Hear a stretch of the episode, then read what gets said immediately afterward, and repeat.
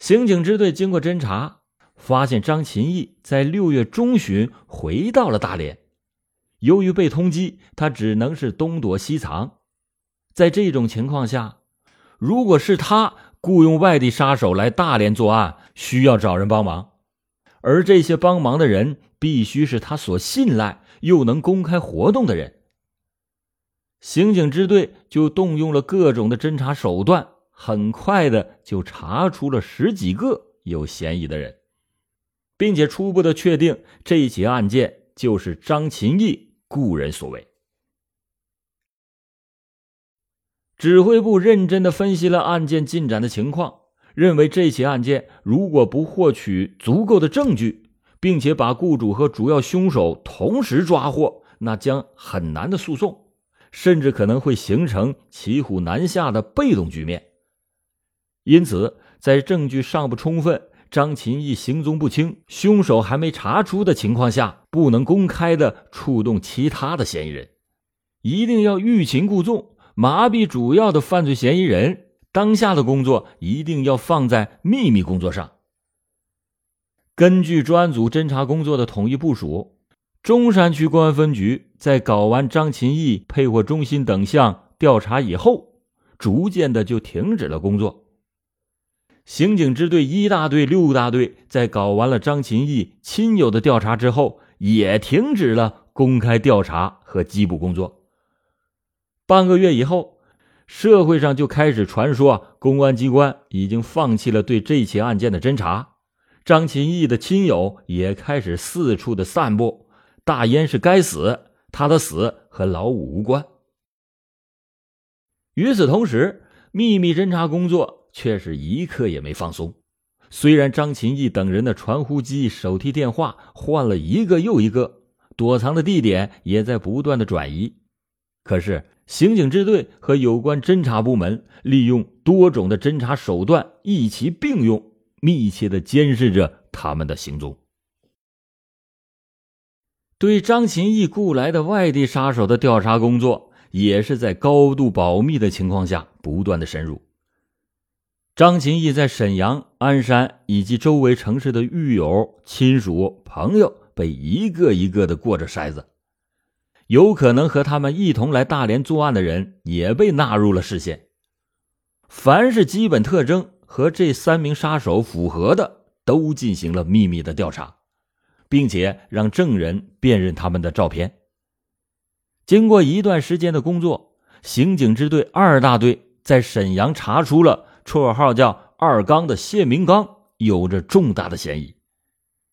这个人今年三十二岁，住在沈阳市沈河区万寿四街。一九八三年的时候，因为伤害罪被判处了无期徒刑。是张琴义在新疆劳改时候的狱友，这个人和张琴义有着不断的来往，特征呢和拉过杀人凶手的出租车司机提供的拿旅行袋的人非常的相似。经过照片的辨认和进一步侦查，基本上就认定了他是被雇佣的杀手之一。在这段时间，刑警支队一大队、六大队。通过对张琴义筹划这起案件可能的助手秘密的侦查，获取了一批可靠的证据，收网的时机成熟了。八月十六日是星期六，大多数人都在休息。上午，侦查部门获悉到张琴义已经从外地回到了大连，刑警支队一大队的刑警立即的赶来。和侦查部门一起对张琴义可能涉足的几个地点进行了秘密的监控。看着别人在喝大酒、吃大菜，侦查员们是饥肠辘辘的，肚子格外的难受。可是为了即将到来的胜利，大家就咬牙坚持。时间是一个小时一个小时的过去，吃饭的地方已经是席尽客散，但是仍没看见张琴义的踪影。侦查员们就更加紧了对张琴义几个落脚点的秘密守候。下午五点二十分左右，在沙河区李家街灰绿盐厂附近，一个三十多岁、中等身材的男人和一个女人走出了张琴义以离婚大嫂所住的楼房。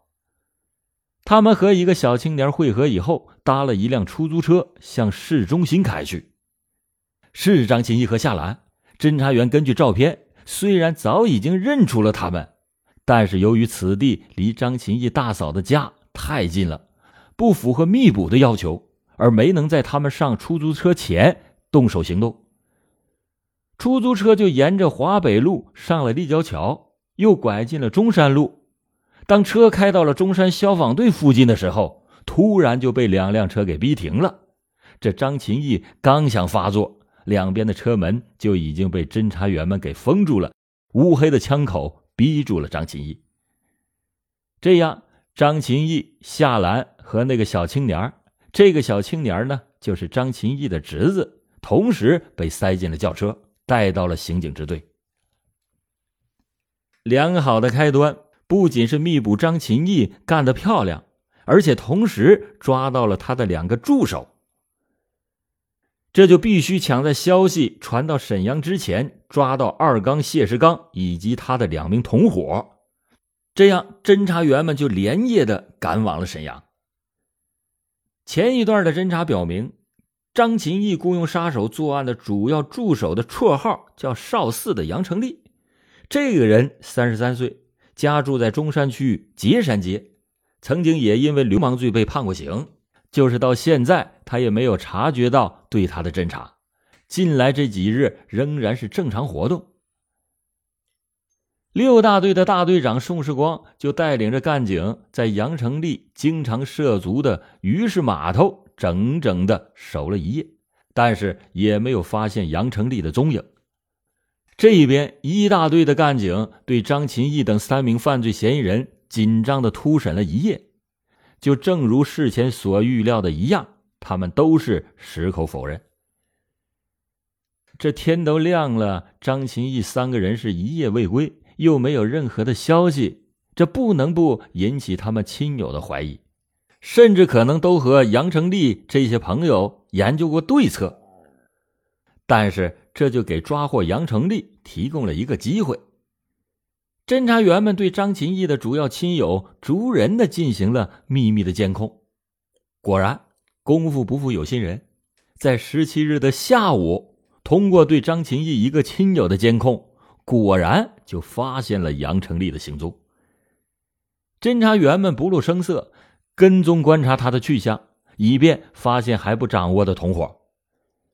下午三点十分，杨成立乘坐的出租车在五五路被逼停在了路边，把带着出逃用品的杨成立抓获归案。赶赴沈阳抓捕凶手的刑警支队二大队的干警，当天也就是十六日的深夜就赶到了沈阳。由于二刚谢明刚正在筹备开着精品店。经常是不在家里住，他们就没有贸然的进谢明刚的家，以防止谢明刚不在家而打草惊蛇。第二天，沈阳市刑警支队选派了得力人员配合工作，他们利用本地人的有利条件，巧妙的就了解出谢明刚在他岳父的家里。赶赴沈阳的小分队就和沈阳的同行立即的分兵两路，一路。在谢家的附近守候，防止谢明刚回家。另一路火速的就赶往到东陵区前进乡谢明刚的岳父的住处。下午四点左右，前进乡派出所的民警和治保干部领着市里来的刑警，在村里边逐户的查着外来人口。当查到谢明刚岳父家里的时候，民警指着正躺在床上睡觉的谢明刚，问他岳父：“这个是谁？”啊，是我女婿。这话音未落，侦查员们就已经把他双手给牢牢的铐住。谢明刚还在睡梦之中，当场被抓获。这出战告捷，指挥部就利用谢明刚想争取活命的心理和对张琴义可能供述的担心，迅速的就迫使谢明刚供认了自己的罪行，并且要求戴罪立功，协助抓获了另两名杀手杨明。杨文忠。晚上六点多钟，谢明刚在一群朋友的陪同之下，来到了他附近的一家饭店，要了一个包间七点多钟，谢明刚给杨明打了传呼，请他过来吃饭。大概是过了一个小时以后，一辆三轮摩托车停在了饭店的门前。杨明从车上下来，走进包间，就被埋伏在门里门外的刑警们按倒在地，锁住了双手。这个直接开枪打死出某的凶手，只好是束手就擒。杨明今年三十六岁，住在沈阳市南塔街，是一个个体的商贩。一九八二年的时候，也曾经因为抢劫罪被判过八年的有期徒刑。诱捕最后一名杀手杨文忠的行动却没有这样顺利。这个杨文忠今年三十五岁，住在沈阳市铁西区重工街。他是一个个体的出租汽车司机。一九八四年的时候，因为盗窃罪被判处有期徒刑十三年。尽管谢明刚多次的打传呼，杨文忠是一直都没有回音谢明刚就给他家里打电话，没想到他妻子就反问道：“这杨文忠好几天都没回家了，不是说和你在一起吗？”谢明刚忙说：“昨天才和我分的手，这才应付过去。”杨明忠哪里去了？这实在是个谜。只要是有一线希望，就要做十分的努力。第二天，赶赴沈阳的小分队在采取其他措施的同时。又和沈阳特警队以及派出所的民警一起，在杨文忠家附近秘密的守候。直到下午四点多钟，一个留着小胡子的壮汉走进了包围圈。杨文忠，这明显的特征使侦查员们一眼就认出了他。其中一个侦查员来了一个大背，把杨文忠当场摔倒在地上。其他的侦查员是一齐扑上，铐住了他的双手。至此，沈阳的三名被雇佣的杀手、大连四名主要策划者和参与人员全部落入法网。经过审讯，到八月二十日，七名犯罪嫌疑人在证据的面前先后供认了犯罪事实，使这起轰动了大连市的雇佣杀手持枪杀人案件真相大白。张琴义为了保住自己的财路。在南方躲藏期间，就委托也是初某好友的杨成立几次劝初某不要和他抢生意，但是初某不肯罢手。张琴义就偷偷的返回大连，和夏兰、杨成立等人密谋要教训初某，并且让他侄子等人寻找已经有了提防的初某的行踪。张琴义通过沈阳的谢明刚找到了杨明、杨文忠做杀手。先后三次来大连行凶，前两次因为没有找到初某而没有干成。七月十五日的中午，杨成立得知初某在雨家骨头馆喝着酒，他配合沈阳的杀手做成了这起案件。做完案以后，杨明、杨文忠先回了沈阳。谢明刚从张琴义的手中拿到钱以后，也返回了沈阳。张琴义、夏兰随后也逃离了大连躲避。他们自以为这起案件筹划的是天衣无缝，可是没有想到，从外地返回大连的第二天就被捉拿归案，等待他们的将是法律的公正裁决。好了，感谢您今天收听老欧讲答案，老欧讲答案，案案都震撼。